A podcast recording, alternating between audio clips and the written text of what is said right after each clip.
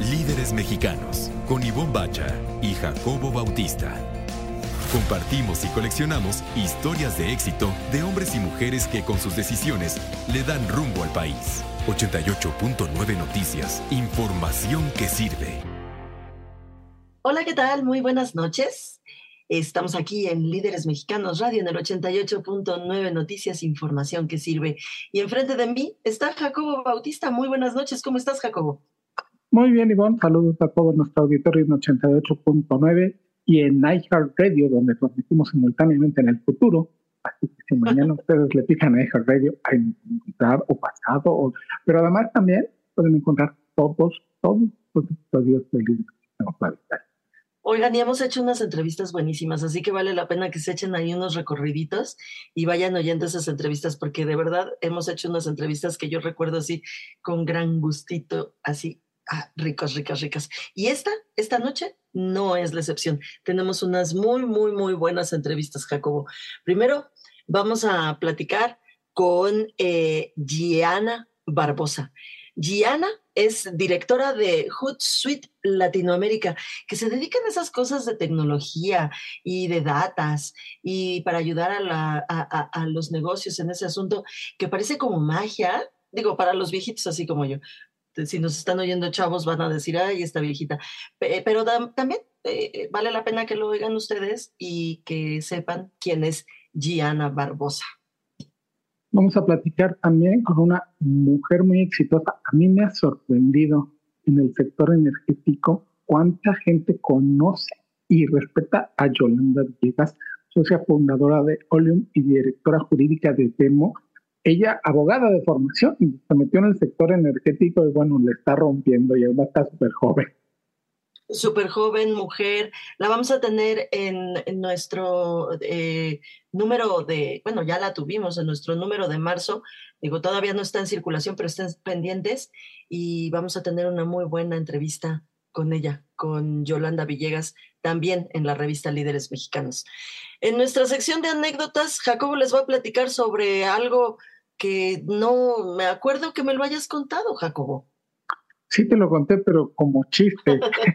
y como chiste es muy bueno el tener viajes pésimamente organizados.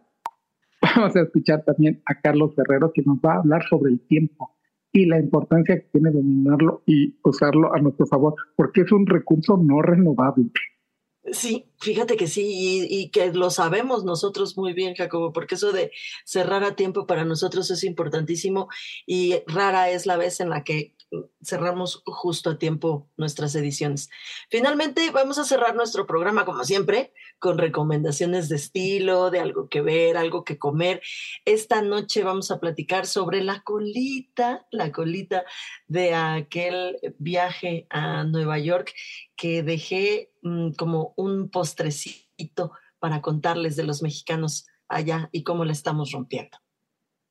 Y pues, sin más, pues vamos Líderes Mexicanos, un espacio para compartir y coleccionar historias de éxito. 88.9 Noticias, información que sirve.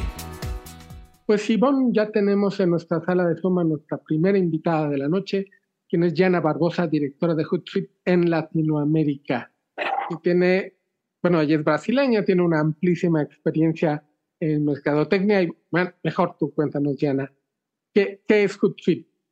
Sí, claro. Bueno, imagino que muchos que nos están escuchando hoy ya tuvieron algún tipo de exposición a Hootsuite, pero um, nosotros somos la plataforma líder de todo el manejo de las redes sociales, ¿no? Y cómo una marca, una empresa puede sacar lo máximo para la exposición de su marca, para el cuidado de sus clientes y también para el comercio vía redes sociales. Así que apoyamos a muchas empresas, desde pequeños empresarios hasta a la banca, a universidades y gobiernos, a tener este contacto mucho más um, cercano a su audiencia vía redes sociales. Estamos platicando con Gianna Barbosa, ella es directora de Hootsuite Latinoamérica. Entonces, eh, justamente por esa palabra de que eres de Latinoamérica, Gianna, me gustaría preguntarte, aprovechar tu presencia aquí en estos micrófonos, para preguntarte cómo está, cómo ves a México con respecto a los otros eh, países de Latinoamérica, justamente hablando de este manejo de redes sociales. Sí, claramente. Y ahí doy un dato muy interesante para nuestra audiencia acá. Imagínense ustedes, o sea, cuántas horas a nivel global una persona se dedica a redes sociales. Globalmente, el average son dos horas y media.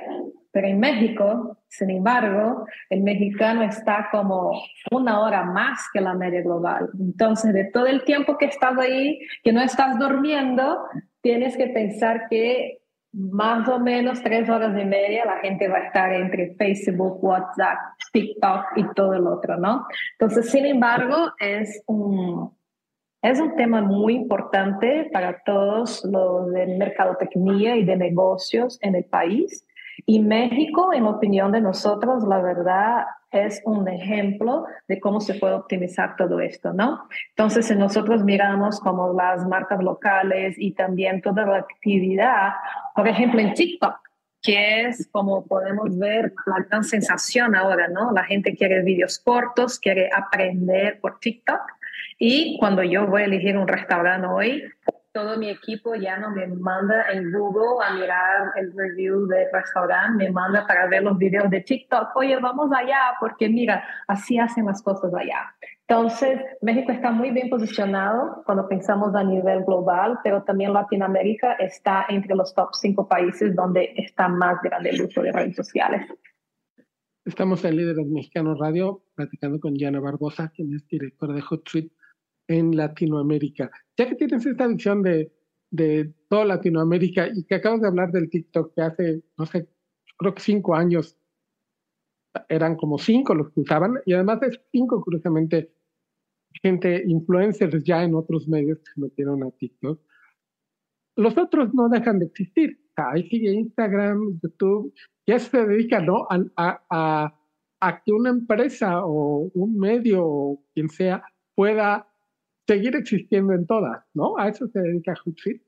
Sí, exactamente. Y mira, nosotros hacemos un estudio anual que la verdad es nuestro estudio más importante que entregamos a nuestros clientes de la comunidad de marketing, que son los social media trends, ¿no? Y en la versión de 2023, una de las tendencias que hablamos es justamente esto, eh, ya no cabe reciclar el contenido, o sea, uno tiene que, con, que producir contenido exclusivo para cada red social.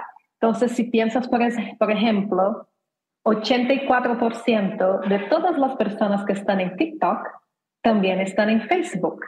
Sin embargo, buscan un tipo de contenido completamente diferente, tiene un propósito muy distinto cuando buscan cada una de las plataformas, ¿no?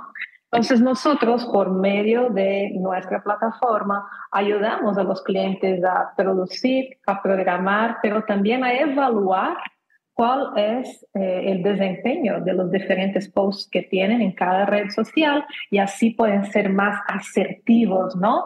En el retorno de la inversión que hacen para producir todo este contenido. Estamos platicando con Gianna Barbosa, ella es directora de Hootsuite Latinoamérica. Sí, Gianna, fíjate que cada vez que platico con mi hija, yo tengo una hija de 17 años, me sorprende más, yo acabo de darme cuenta porque ella así me lo dijo, el, WhatsApp lo utiliza para los viejitos, ¿no? Para hablar con su mamá y con, y con su papá y con sus tíos, pero punto. O sea, entonces le digo, ¿y entonces por qué estás todo el día mandando mensajes? Yo pensé que era WhatsApp. Ay, no, mamá, yo lo hago por Instagram.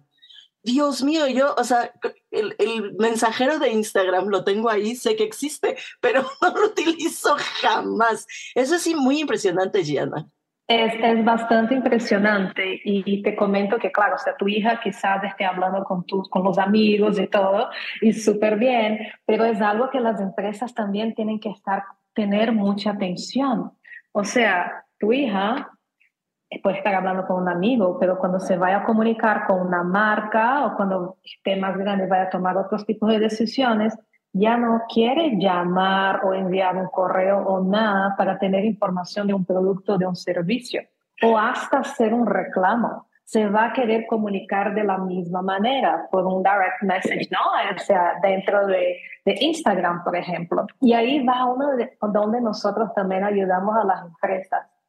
En algún momento, todos nosotros teníamos los departamentos muy separados, ¿no? Estaba ahí el área de marketing, el área de servicio al cliente, el área de experiencia al cliente. La verdad ya no es así.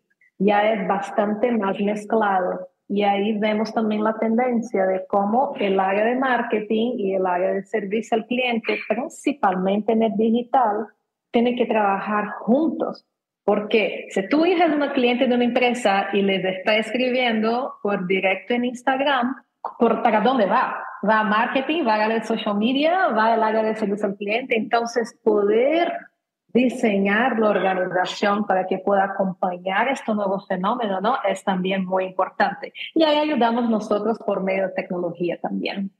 Estamos platicando con Diana Barbosa, ella es directora de Hootsuite Latinoamérica y estamos hablando mucho de la parte del, del consumidor, de Jimena en el caso de, de Ivonne y cómo utiliza su celular.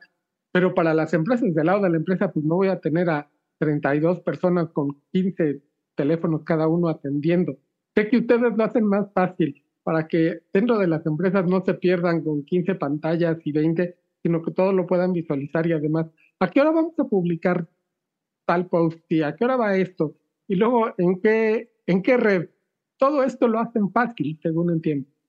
Exactamente, todo va a estar en Hootsuite. Lo que bien dijiste es, hablábamos con un cliente pues, como hace dos semanas, ¿no? Fue, fue día del Community Manager uh, en enero. Entonces hicimos un desayuno y me llegó ese community manager, estaba tan feliz, esa, esa hora me tiene bastante como orgullo de su trabajo, ¿no? Y dijo como, muchas gracias a ustedes, porque ahora yo, mi jefa, nuestro equipo, podemos tener un fin de semana sin preocuparnos que la marca va a estar desatendida. O podemos ir al doctor sin estar preocupado que algo puede pasar y no podemos atender algo en la red social, ¿no? Y lo que tú dices es muy importante y no es solamente para el bienestar de los empleados que cuidan de las redes sociales, pero también por una cuestión de seguimiento, ¿no? O sea, una marca, una vez que esté en una red social, ya no es un espacio que está arrendando como era la propaganda, la publicidad antiguamente. Ya es de verdad su casa. Entonces hay que mantener a la casa. Lo que dijiste de, imagínate una empresa, no sé, recibe como 50, 100, tenemos clientes que reciben 3.000 mensajes al día o más. ¿Cómo van a manejar todo? Entonces, no, no es esto de estar como 50 personas cada uno con su celular. Es una plataforma unificada donde todos los mensajes van a llegar a un inbox y así se redistribuye a todo el equipo. Y me gusta decir, importante la atención, pero lo que no se mide, mejor ni hacerlo, ¿no? Entonces lo más importante para mí en todo esto son también todos los niveles de servicio que uno puede empezar a medir, como cuánto tiempo demoramos para contestar una, un mensaje directo ahí de, de en, Instagram o cuánto tiempo nos demora para poder reaccionar a algo de Twitter. ¿Cuánto es el costo de haber perdido un comentario de esto que al final puede generar una crisis? Imagínate, uno tiene que lograr identificar rápido, ¿no? Entonces, para eso estamos nosotros. Estamos platicando con Gianna Barbosa, ella es directora de Hootsuite en Latinoamérica. Gianna, y ya que oímos todas esas eh, dulzuras y maravillas que ustedes hacen, ¿en dónde te podemos encontrar? Porque seguramente alguien que nos está escuchando dice, yo, yo lo necesito, eh, yo necesito estar ahí. ¿Dónde, ¿Dónde los encontramos? ¿Cómo nos acercamos a ustedes? Sí, no, totalmente. Bueno, redes sociales, estamos en el mercado de redes sociales, ¿no? Entonces, Puede meterse ahí, estamos en todos los canales, claramente, en Instagram, en LinkedIn, ah, en Facebook, pueden buscarnos por ahí. Pueden entrar también en nuestro website, uh, www.hootsuite.com. Bueno, aquí me están conociendo también, soy Gianna Barbosa, claramente estoy súper activa en redes sociales, conéctense conmigo en LinkedIn. Y bueno, nuestras oficinas de México están en Polanco, hacemos claramente varias cosas digitales, pero nos encanta encontrar con los clientes y también con toda la comunidad de marketing cara a cara, ¿no? Eso también es muy importante. Así que contáctanos y con gusto conocer a todos y platicar sobre el futuro de social media. Y hablando del futuro de social media, me uno al, al, comentario de Jana, blog.hootsuite.com diagonal. Ese está fantástico porque uno entiende más de cómo funciona este mundo que de repente a los de nuestra edad igual nos cuesta un poquito de trabajo. No, muy bien, muy bien. Estamos ahí para guiar a todos. Gianna Barbosa, te agradecemos muchísimo estos minutos aquí en Líderes Mexicanos Radio. Está bien, muchas gracias a ustedes. Y Jacobo Bautista, este, ¿qué te pasó? Yo he ido a algunos viajes mal organizados, pero no podría yo mm, nombrarlos así como pésimamente, no, no podría yo. A ver, cuéntanos. Este fue el peor organizado. Y adelante vamos a escuchar a, a Carlos Herrero hablar del tiempo y de lo valioso que es por que ya no nos damos tiempo de, de tener conversaciones con la gente. Fue un viaje por el sureste mexicano a lugares preciosos, que eso también ayudó a que yo te lo contara y lo sigo contando como un chiste. Ah, ya sé cuál es. Este, llegamos a Mérida, allí estuvo todo muy bien, quedamos en un par de haciendas, al otro día fuimos a Playa del Carmen, donde no estaba nuestro hotel listo, casi nos corren porque no habían reservado las habitaciones y un absoluto desastre. Luego, la mejor parte fue en Holbox, que es una islita. Llegamos y no había hotel. Entonces nos dijeron, vamos a ver el atardecer. Nosotros no sabíamos que no teníamos habitación. Llegamos, vamos a ver el atardecer. Y entonces nos llevaban botanitas y cerveza. Y el atardecer, pues de repente ya pasó y salieron las estrellas y la luna y se movieron las estrellas y los planetas y nosotros seguíamos tomando botanitas para el atardecer. Luego nos llevaron a cenar. Yo seguía viendo las maletas en el mismo lugar. Resulta que no habían reservado habitación y terminamos durmiendo en la casa del abuelo del dueño del hotel. El hotel estaba lleno. Y e, eso fue en Playa del Carmen. En Cozumel pasé lo mismo. Todos pies con cabeza, pies con cabeza, porque no cabían. y como, no, hasta eso sí, la, la, la casa del abuelo muy grande. Pero bueno, de este viaje muy mal organizado, como en, esta, en este verde del atardecer que se alargó seis horas, tuve la oportunidad de crear muy bellas amistades porque platicábamos y platicábamos y platicábamos y platicábamos porque nada de lo de la agenda se cumplía y no tenías otra cosa más que ver el mar y disfrutar de la compañía que afortunadamente fue muy, muy buena, muy bonita y grandes amistades y, y pues no nos damos tiempo de eso y de eso nos va a hablar Carlos Herrero de este recurso no renovable. ¿Qué tal? ¿Cómo están, queridos Ivón y Jacobo? Un abrazo muy fuerte para ustedes y para toda la audiencia. El tiempo no corre, vuela, ya estamos en febrero. Eh, avanzando de una manera rapidísima y cuando queramos darnos cuenta, este año 2023 nos ha ganado la, la carrera. La pandemia nos enseñó que el tiempo lleva su propio ritmo y que nosotros tenemos que introducirnos en esa categoría tanto objetiva como subjetiva que es el tiempo, aprovecharlo, sacarle el máximo provecho y de alguna manera tratar de dominar ese tiempo para lograr nuestro propósito. Este año nos invita seguro a pensar muchísimo en el tema del liderazgo y en una innovación respecto al liderazgo en las empresas, en las instituciones, en, todo grupo humano, siempre hay alguien que encabeza, siempre hay alguien que toma la iniciativa de dirigir y de llevar a los demás hacia una determinada situación u objetivo. Pero no es fácil ser cabeza, no es fácil ser líder, hay que tener una visión, un propósito y unos valores muy claros. Y también es claro que en las instituciones, en las empresas, en los grupos sociales, los errores o aciertos de la cabeza del líder son los errores o los aciertos de la organización. Y eso es muy, muy importante reconocerlo, porque entonces la primera conclusión es el líder, la cabeza, debe tener una visión, unos valores y un propósito muy definidos, muy estructurados y muy bien enfocados. De otra manera, la organización va a perder la fuerza, va a perder el impacto, va a perder los resultados a los que está llamando en ese sentido, creo que en este momento el liderazgo requiere toda una renovación y requiere un esfuerzo muy, muy importante por crear otros liderazgos. La primera quizá idea, la primera meta que tiene que tener el líder, la cabeza, es formar otras cabezas, formar otros líderes. Alguien decía que si te preocupas de tus ejecutivos o de tu equipo de trabajo, ellos se ocuparán de los clientes y de todas las cadenas de valor. Hay que crear liderazgo y esto es lo primero que debe tener en la mente todo líder siempre, pero muy particularmente en este 2023 que se presenta como un año ya muy pasada la pandemia, pero con retos muy importantes en todos los campos de la vida. El líder está llamado también a tener una empatía con todas las personas a las que lidera sea una, sean dos, sean veinte o sean las que sean. No es una cuestión de cantidad, sino de calidad. No es la simpatía, no es la bonomía, no es el buen carácter, que todo eso juega de una manera importante en el liderazgo, sino es la empatía, saber pensar como el otro, saber sentir como el otro, vamos, en pocas palabras, ponerse en los zapatos del otro para entender su situación, su visión, sus dificultades, sus necesidades, sus fortalezas e impulsarlo a un crecimiento continuo.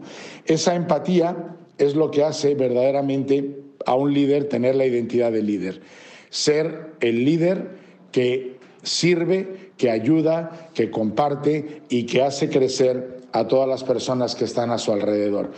Y esto parece muy normal, pero tiene mucho de innovador, porque normalmente creemos que el líder es el que empuja, el que motiva, el que dice frases célebres, el que está ahí presente, pero hay algo mucho más profundo, que es empatizar, que es eso, tener el corazón junto al corazón de quien está a tu lado. Y no es fácil.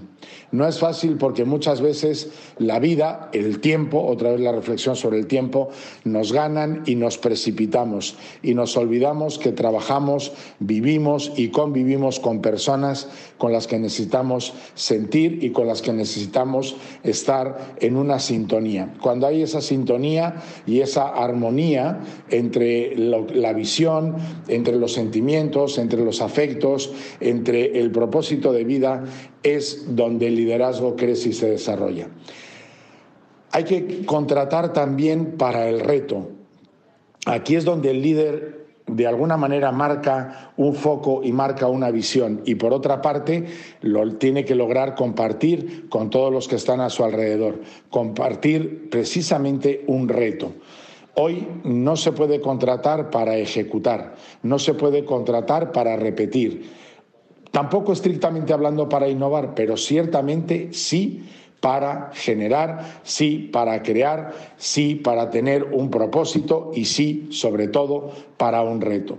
Si en este año 2023 nuestro liderazgo se centra en esa empatía y en esa contratación y búsqueda de personas para el reto, vamos a lograr seguro innovar como consecuencia. Muchísimas gracias por todo, por este tiempo. A ti, mi querida Ivonne, a ti, mi querido Jacobo y a toda su audiencia. Les mando un abrazo muy fuerte. Líderes Mexicanos. Un espacio para compartir y coleccionar historias de éxito. 88.9 Noticias. Información que sirve.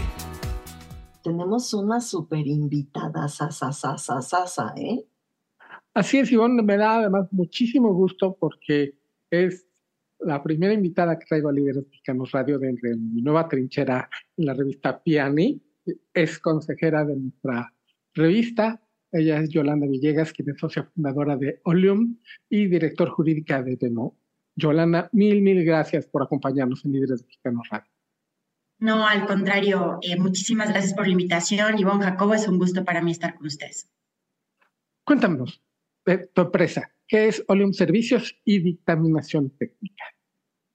Es una empresa de consultoría que se dedica eh, fundamentalmente a las cuestiones ambientales. Eh, muchos años estuvimos siendo terceros autorizados de la CEA, de la Agencia de Seguridad Energía y Ambiente, justamente porque el negocio petrolero es muy riesgoso. Entonces, tienes que tomar ciertas precauciones y medidas de mitigación ante cualquier contingencia ambiental. E inclusive, creo que lo más importante es justamente este principio de prevención para lograr no tener estos accidentes. Entonces, todo lo que tiene que ver con gestión social, contenido nacional, cuestión ambiental y obviamente toda la normativa aplicable, la revisamos. Estamos platicando con Yolanda Villegas. Ella es socia fundadora de Oleum Servicios y Dictaminación Técnica. Justamente de eso está platicando. Eh, Yolanda, eh, tengo que hacer la pregunta. No, no, no puedo, me gana, me gana. Porque te oigo hablar con eh, tantas palabras tan precisas. Sé que trabajas en el medio energético y me llama poderosamente la atención que seas mujer. ¿Te ha costado muchísimo trabajo estar ahí y desenvolverte y llegar a donde estás por esa razón? Pues mira, eh, yo siempre he pensado que para poder ser exitosa como mujer en el sector energético tienes que sentarte en la mesa donde se toman las decisiones. Y en ese tenor, para hacerte muy transparente, eh, al inicio literal me hacían llevarles el café, era la abogada del grupo, pero vaya por el café, este, traiga esto, etcétera. Hace poco justamente estuve en un seminario de equidad de género en el Senado de la República y platicábamos un poquito de que a pesar de todas estas leyes nuevas donde hay, se supone paridad de género y equidad, eh, realmente en la mesa donde se toman las decisiones no es así, porque las presidencias de las comisiones no las tienen las mujeres. Entonces, claro que ha sido eh, un tema donde hay que tener perseverancia, donde hay que sentarse también con esta especie de club de Toby, eh, para, llamarlo muy sencillamente, pero sí lo creo que cuando hay capacidad, cuando hay resiliencia, cuando hay también eh, paciencia, pero sin dejar de trabajar fuerte en el tema, se logran grandes cosas. Y, sobre todo creo que ya el techo de cristal es todo este concepto en materia de el feminismo feminismo y estas cuestiones que están aperturando el sector de energía y bueno, la revista Piani ha sido fundamental para, para tal efecto, realmente creo que sí está cambiando y, y sí veo que estamos llegando, rompiendo el techo de cristal y sentándonos en la mesa y tomando decisiones. Estamos hablando en Libre Mexicano Radio con Yolanda Villegas, quien es consejera editorial de la revista Piani. Yolanda, tienes un, un, estás acorazada académicamente, más no se puede. Pero eres licenciada en Derecho. ¿Cómo fue que te encaminaste una, a, tomar la decisión de Derecho? ¿Y cómo terminaste siendo esta especialidad en energía, donde eres toda una, este, hacha en la materia? La verdad, un poco por casualidad, eh, yo a mí me gusta mucho el derecho porque me gusta la filosofía. Y como ustedes saben, el derecho al final, si te retrotraes, el derecho no es otra cosa que la moral y la religión, visto como ustedes lo quieran ver. Pero si tú incluso te vas más atrás en nuestros orígenes, cuando se, se surge la propiedad privada, y esto lo habla John Locke inclusive, esto tiene que ver con el hecho de que dejamos de ser nómadas, nos volvimos sedentarios, queríamos entonces tener nuestro, hogar, nuestros sembradíos, y todo esto lo recapitula el derecho. El derecho al final es un conjunto de normas que te regulan la conducta del hombre en la sociedad y que tiene mucho que ver con nuestros usos y costumbres, y por eso es dinámico y vamos cambiando como sociedad. Y por eso todas estas cuestiones de derecho de género, por eso todas estas cuestiones energéticas, todo el tiempo las vemos evolucionando. Pero algo que a mí me parece muy bonito y, por lo cual estudié derecho, digo, después estudié un doctorado en ciencia y tecnología, nada que ver, eh, pero yo estudié derecho porque me gusta la filosofía, porque me gusta el respeto a los derechos humanos, porque me gusta la, la justicia, pero más allá de eso me gusta la equidad, que es la justicia aumentada con otros derechos. Es esta imagen que siempre vemos en la televisión y en los anuncios de una persona que es un poquito más bajita, otra que es más alta, pero le pones el escalón para que logre eh, superarse. Eso es necesario en una sociedad como la mexicana y es necesario que lo hagamos también entre mujeres. Estamos platicando con Yolanda Villegas. Ella es socia fundadora de Oleum Servicios y, bueno, es directora jurídica de BEMO. Eh, Yolanda, eh, uno de los sectores que más ha sufrido en el último, pues, los últimos años y no, eh, no es un asunto que no lo sepamos todos, ha sido precisamente el energético. Eh, eh, ¿Cómo ves para los próximos años la recuperación? ¿Va a haber? ¿No va a haber? ¿Qué es lo que tenemos que hacer? ¿Cómo podemos ayudar los que estamos en, otras trincheras, pero que al final vemos cómo, cómo, cómo están sufriendo, cómo lo están pasando mal? Pues yo creo vamos a mejorar y creo que sí se están teniendo ya los puentes de comunicación y eso es responsabilidad no solo del gobierno, sino también de nosotros como actores privados el quizás no haber sabido eh, cómo comunicar lo, que queríamos esbozar.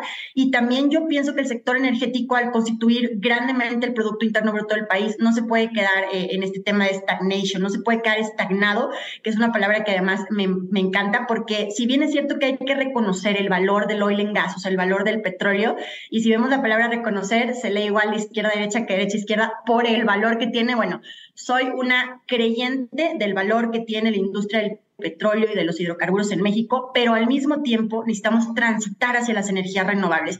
¿Y esto qué significa? Que vamos a pasar nuestra matriz energética del petróleo y de, los combustibles fósiles al gas natural como, medio eh, intermedio justamente en la matriz energética y del gas natural a las renovables. Vamos a pasar al hidrógeno verde, vamos a pasar a la energía eólica, la generación distribuida, que, que no es otra cosa que el tema solar, a las hidroeléctricas con un mejor uso, porque si no podemos provocar grandes sequías o grandes inundaciones. Entonces, yo particularmente, a mí me encanta el tema hídrico, en eso hice mi doctorado eh, justamente, y de los 510 millones de kilómetros cuadrados que tiene la Tierra, realmente solamente tenemos 1% de agua dulce disponible. Y es muy bueno que nos fijemos en cifras para entender la problemática en la que estamos. Y el sector energético también es clave para aliviar esta problemática hídrica. Estamos en Líderes Mexicanos Radio platicando con Yolanda Villegas, quien además acaba de publicar un libro que ya coordinó, Energía 250, Tecnologías y Mercados y Regulación. Yolanda, ¿qué aprendiste en, este? Ya, ya nos adelantaste esto, que tenemos que transitar hacia energías más limpias, pero no de la noche a la mañana nos van a decir, ¿saben qué? Ya las gasolineras los vamos a cerrar porque entonces entraríamos en el caos en todo el mundo y nos terminaríamos comiendo hormigas. Cuéntanos, ¿qué aprendiste en el trayecto de coordinar esta, esta empresa editorial? Pues el libro se llama Energía 2050, Tecnologías, Mercados y Regulación. Está disponible eh, pues, electrónicamente y en varias tiendas justamente aquí en la Ciudad de México y a nivel república. Realmente lo que aprendí al escribir el libro es que México tiene un gran potencial en geotermia que no ha sido aprovechado. México también tiene un gran potencial en energía nuclear, que aunque está mitificada, es energía limpia. Entonces, si nos volteamos a ver a países como Francia y que han sido tan exitosos en esta materia, si se hacen bien las cosas, creo que también podríamos ser un país eh, punta eh, a nivel internacional en esta energía nuclear. Y obviamente ratificar el hecho de que tenemos una irradiación solar principal cuando lo comparas con todo el resto del mundo y que debemos de todavía aprovecharlo mucho más. Y obviamente que van a venir inversiones en hidrógeno verde, van a venir inversiones en electromovilidad, pero lo más importante como país, eh, y bueno, que, que, que, relata el libro es, no va a ser como tú bien lo dices, Jacobo, de la noche a la mañana. Entonces, aprovechemos los recursos que tenemos para no dejar activos varados, porque la realidad es que el mundo sí va a transicionar hacia las energías renovables, pero si no aprovechamos la riqueza petrolera que tenemos actualmente, si no realizamos también la fracturación hidráulica en estados como Nuevo León, Tamaulipas, Coahuila, que, tenemos la cuenca de Burgos, todo esto que tenemos esta riqueza petrolera para no caer en conceptos de colonialismo verde, porque al final, eh, si bien es cierto que debemos apostar eh, para evitar este concepto de greenwashing, la realidad es que los países que, se están quedando sin reservas, eh, pues sí están impulsando las energías renovables, pero los países que todavía los tienen, lo están usando al máximo. Y recordemos algo, Texas se volvió una superpotencia mundial cuando empezó a aprovechar la fracturación hidráulica y entonces empezó a exportar, de hecho a partir del año pasado, mucho más gas LNG que incluso con sus socios comerciales de Canadá y México. Entonces, esto habla de la importancia de aprovechar nuestra riqueza como país y tenemos riqueza petrolera, no deberíamos dejar activos varados y hay que también después empezar apostarle con estos recursos a tener derrama económica, a tener gestión social, a, tener más becas, por ejemplo, en CONACYT para las renovables, porque un dato muy importante es que en las renovables es donde estamos las mujeres.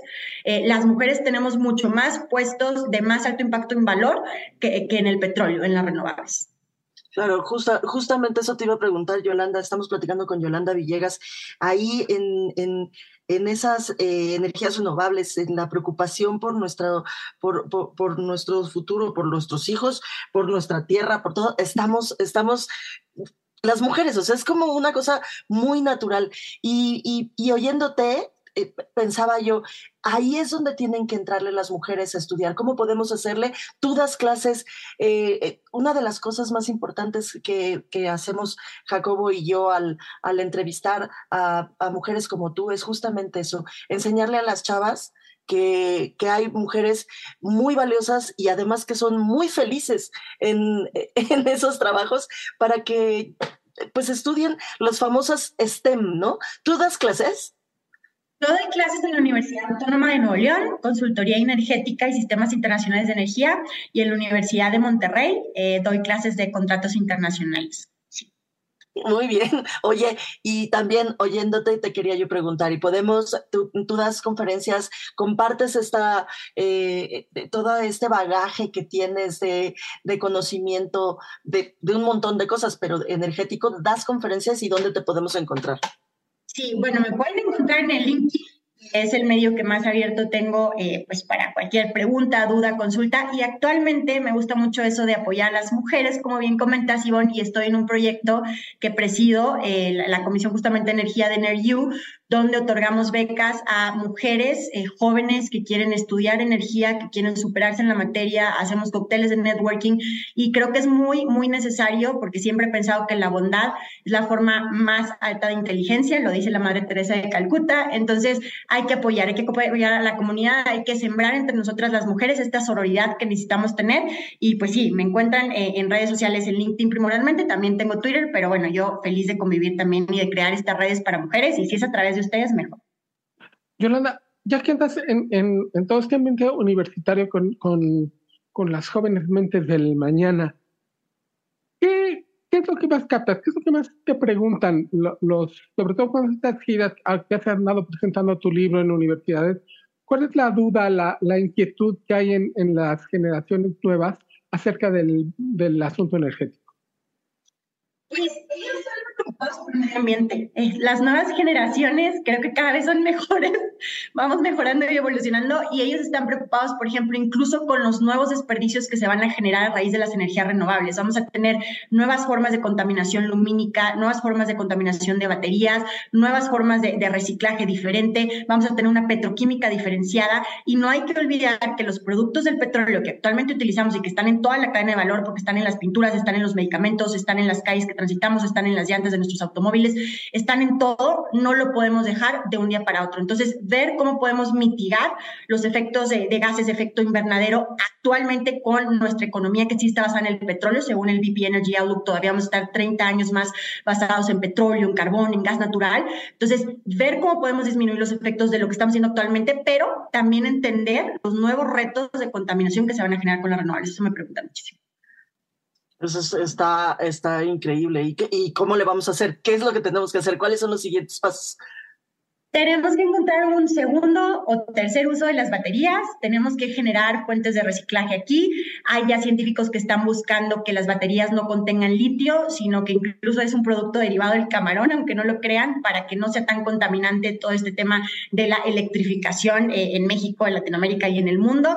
Eh, necesitamos también tener programas para evaluar la contaminación lumínica. Ya en Europa hay países que tienen estos seguros para cuando tú compras tus paneles solares, el momento que se acabe la vida útil 20 25 años los pueda regresar y ellos se encarguen de hacerlo. Eh, entonces, hay muchas opciones ya eh, justamente para cuidar el medio ambiente. Yolanda Villegas, experta en temas de, no nada más legales, sino sobre todo de energías. Muchísimas, muchísimas gracias por tu presencia aquí en Líderes Mexicanos Radio. No, gracias por la invitación, gracias Ivonne, gracias Jacob. Con Bacha, que ya nos recomendó la película de Pinocho, ya nos habló de su viaje a Nueva York, pero no nos ha platicado de su visita al Museo de Arte Moderno de Nueva York, uno de mis favoritos en el mundo mundial, solo atrásito de los impresionistas. Pero, es, Pero hay impresionistas ahí, o sea. El, el, el Museo de Arte Contemporáneo, que se me hace una delicia, y resulta que lo ocupó un mexicano casi todo. Como, bueno, bueno, ocupó todo un piso, eso sí, no todo el MoMA, pero... Que no es cosa menor. Que no es cosa menor, no, no es cosa menor. Y además no solamente eso, Jacobo, debo de decirles que lo que ocupó fue la atención de la gente, de los neoyorquinos, porque si hay cola en algún lugar, si hay una fila para ver algo en el MoMA en este momento, es para ver a Guillermo del Toro. O sea, por supuesto que los otros pisos están ocupados, por supuesto que hay gente, por supuesto, o sea, pues es el MoMA, ¿no? O sea, hay gente, hay gente caminando por todos lados y hay gente que va a ver todo lo que, que se exhibe ahí, porque todo vale la pena, muchísimo. Pero para, para entrar a ver la exposición de Guillermo del Toro, pues sí tienes que hacer una fila de entre a mí, a mí me llevó 40 minutos, 45 minutos por ahí pero eh, se veía que había forma de que durara bastante más. es decir, que podían hacer la fila, ya sabes, retorcida varias veces más.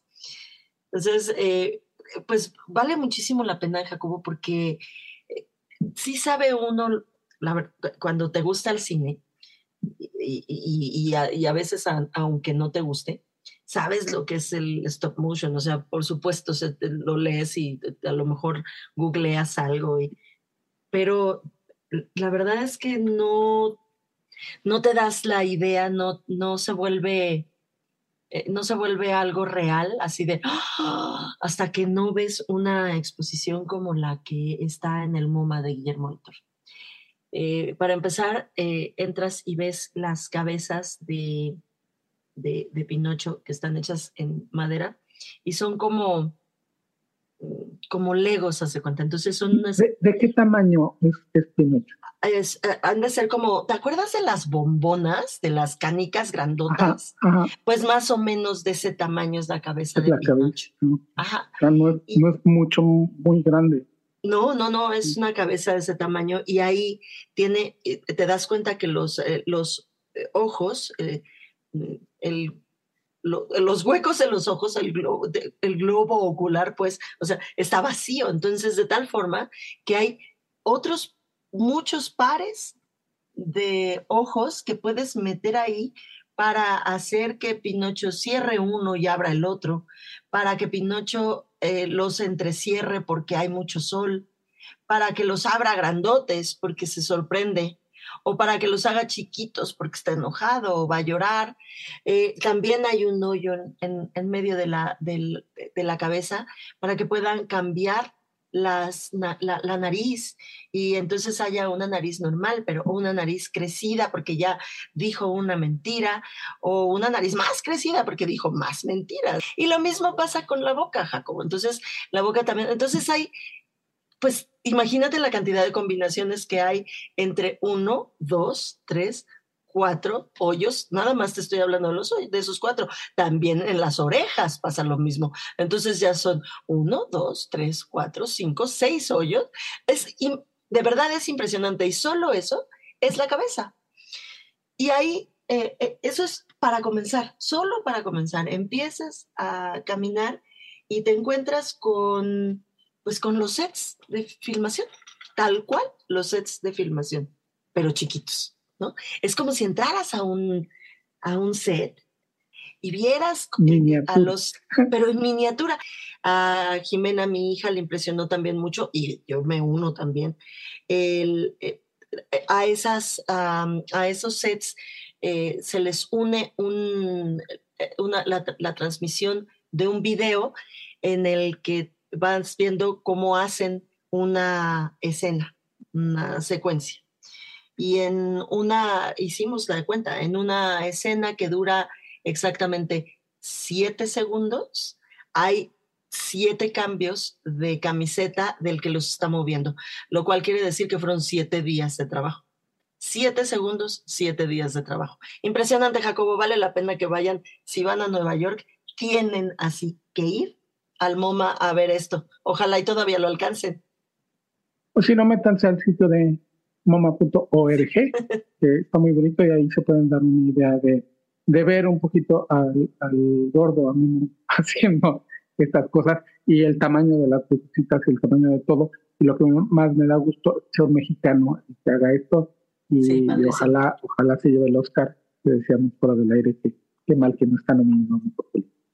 Sí, debería de estar nominado a mejor película, no solamente a película animada. Pero bueno, en fin.